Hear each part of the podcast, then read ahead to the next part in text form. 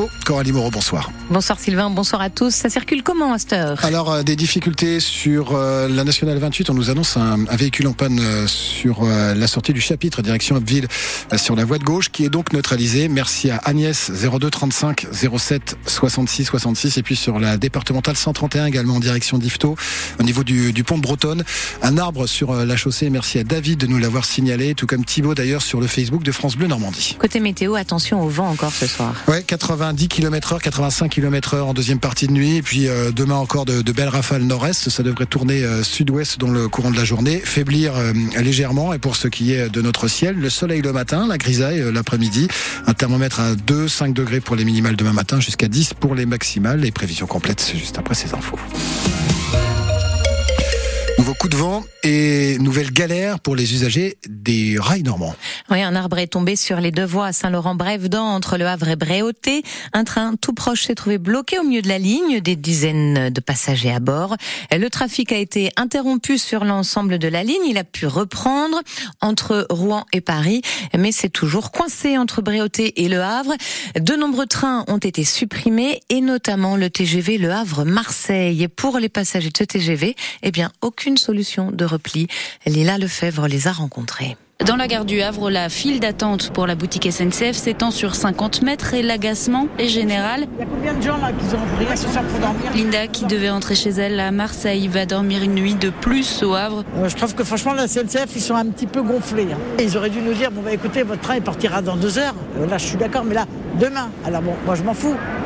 Mais pour les gens qui n'ont rien pour dormir ce soir, ça va se passer comment là Ils vont dormir à la belle étoile Vous croyez que c'est normal De nombreux vacanciers sont perdus avec leurs grosses valises. Marie-Christine venait déposer son petit-fils au train et va repartir avec lui au Havre. Mon petit-fils devait repartir euh, pour Avignon euh, à 16h.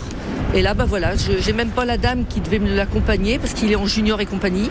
Donc je sais pas du tout comment on va faire. Euh, il a d'école demain, euh, c'est compliqué, je sais pas. D'autant que le train aller a été supprimé en raison de la grève la semaine dernière. Alors si un arbre sur la voie, ça peut arriver, c'est l'accumulation de pépins qui agace Caroline. Clairement, c'est très compliqué entre les, les grèves, les problèmes matériels et la fréquence des trains qui est pas très élevée. Heureusement pour elle, elle s'arrêtait en Ile-de-France et va prendre un bus de substitution. Et courage encore ce soir. Le trafic est toujours interrompu entre Bréauté et Le Havre. Le train qui doit récupérer les passagers bloqués est attendu dans la demi-heure.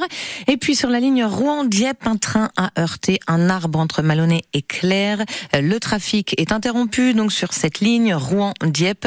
Depuis ce matin, les pompiers de la Seine-Maritime sont intervenus à une cinquantaine de reprises pour des chutes d'arbres et des fils électriques arrachés. Réunion du conseil municipal ce soir à Canteleu, un conseil important car les élus vont devoir élire leur nouveau maire. Ce devrait être Tom Delahaye. Il va remplacer Mélanie Boulanger qui a démissionné la semaine dernière de son poste de maire pour raison de santé. Elle est mise en examen pour complicité dans l'affaire de trafic de drogue dans la ville.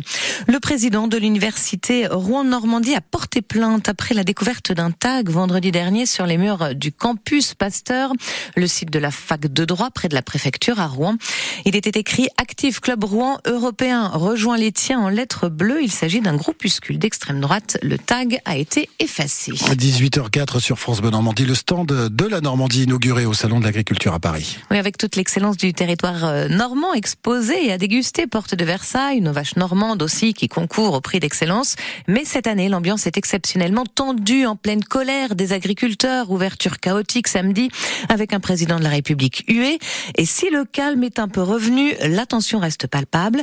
Cet après-midi, des producteurs de camembert et des producteurs de lait normand ont manifesté devant le stand Lactalis. Ils exigent que le groupe arrête d'utiliser le terme fabriqué en Normandie.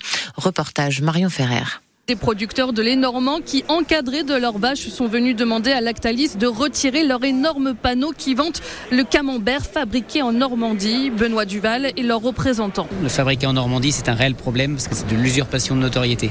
Quand le consommateur croit acheter un camembert avec le mot Normandie, tout de suite on a l'image de la race, de son terroir et de ses pâturages.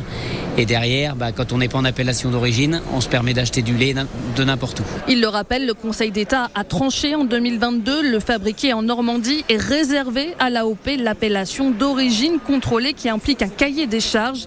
Les producteurs de camembert comme Patrick Mercier, venu de l'Orne, se sentent volés. Prendre la notoriété sans se faire prendre. Alors c'est très école de commerce, hein, on est d'accord. C'est comme ça qu'on fait fortune d'ailleurs, surtout si on ne paye pas trop cher le lait. Comment réussir? Euh, Ben voilà, on a la recette.